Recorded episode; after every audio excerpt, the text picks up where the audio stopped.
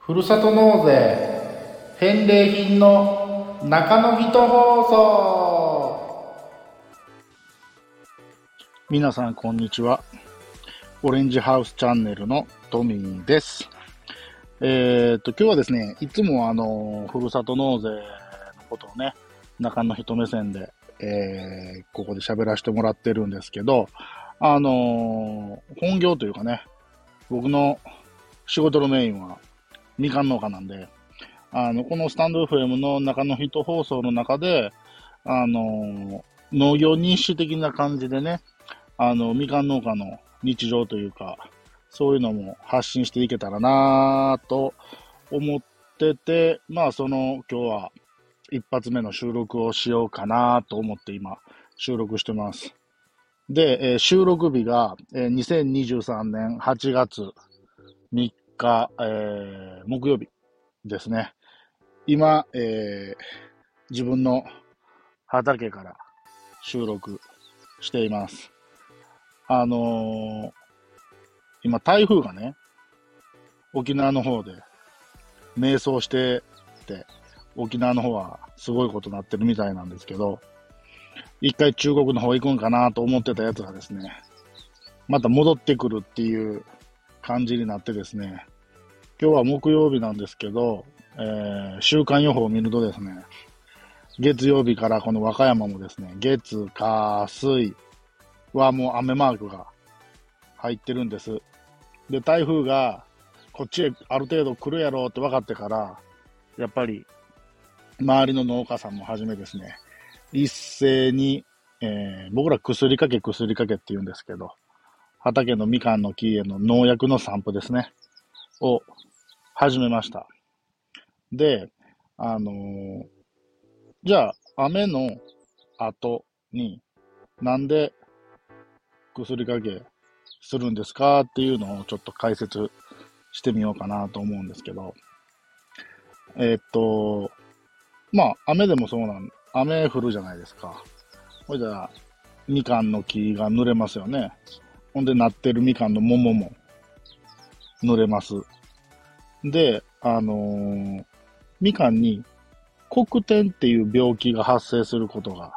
あるんです。で、名前の通り、みかんの表面に小さな黒い点々がつくんですけど、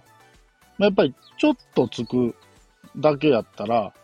あの、商品の等級ですね。1級品が2級品になったり、2級品が3級品になったりっていう感じで、等級は下がるんですけど、味にめちゃめちゃ影響があるかって言われたら、ほんまに全体的に黒点めっちゃついたとかってならん限りは、大きく味に影響はないんですけど、やっぱり見た目が変わっ、見た目には大きく影響があるんで、それだけでもね、価値が下がってしまうんで、その黒点病っていうのを発症させたくないんですね。でその黒点病の原因となる黒点菌っていうのは、普通に畑の土の中にその菌があったりするんです。でも、えー普通、晴れてたら何の問題もないんですけど、その黒点菌が発病する、えー環境っていうか条件があってですね、えーみかんの桃が濡れてる状態で、なおかつ気温が何度以上みたいな基準があって、えーそその状態で、えー例えば十何時間とか20時間以上それが継続すると、その黒点病が発病しますみたいなそういう条件があるんですね。でも今、むちゃくちゃ暑いじゃないですか。えー温度的にはもうその環境を満たしてるんですね。ほんで雨が2日も3日も降り続くと、みかんがずっと濡れてる。温度も条件満たしてる。ってなると、黒点病が簡単に発病して、みかんの表面に黒い点々がつくんです。なので、みんなは、それを回避するために、雨を降る。あ、天気予報見て、週間予報、ああ、もう雨降るわ。ってなった時に、その前の段階で、その黒点病を発病させない農薬を散布するんです。はい。で、えー、今日も、えー、うちもですね、朝から薬かけしてるんですけど、暑い。めちゃめちゃ暑い。一応、農薬かけるときって、カッパ着るんですよ、上下。もうサウナスーツですわ。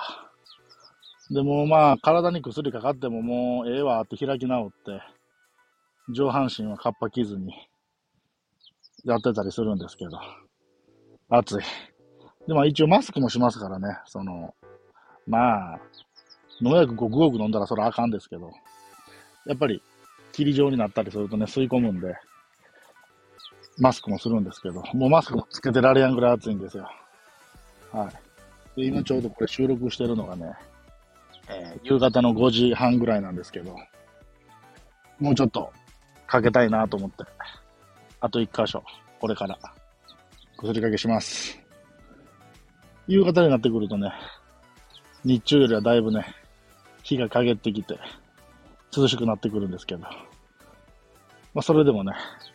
暑いっすね。めっちゃ水分取ってますわ。はい。そんな感じで、えー、今日は畑からお送りしました。えー、またね、中の人目線での返礼品情報もどんどんね、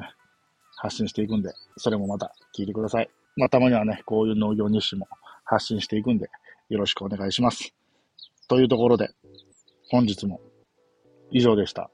あの、今畑で収録してるんで、もしかしたら BGM に鳥のピーチクパーチクっていうのが入ってるかもしれんですけどね。はい。あ、外で収録してんねやなと思ってください。というところで、また次回。次回も聞いてね。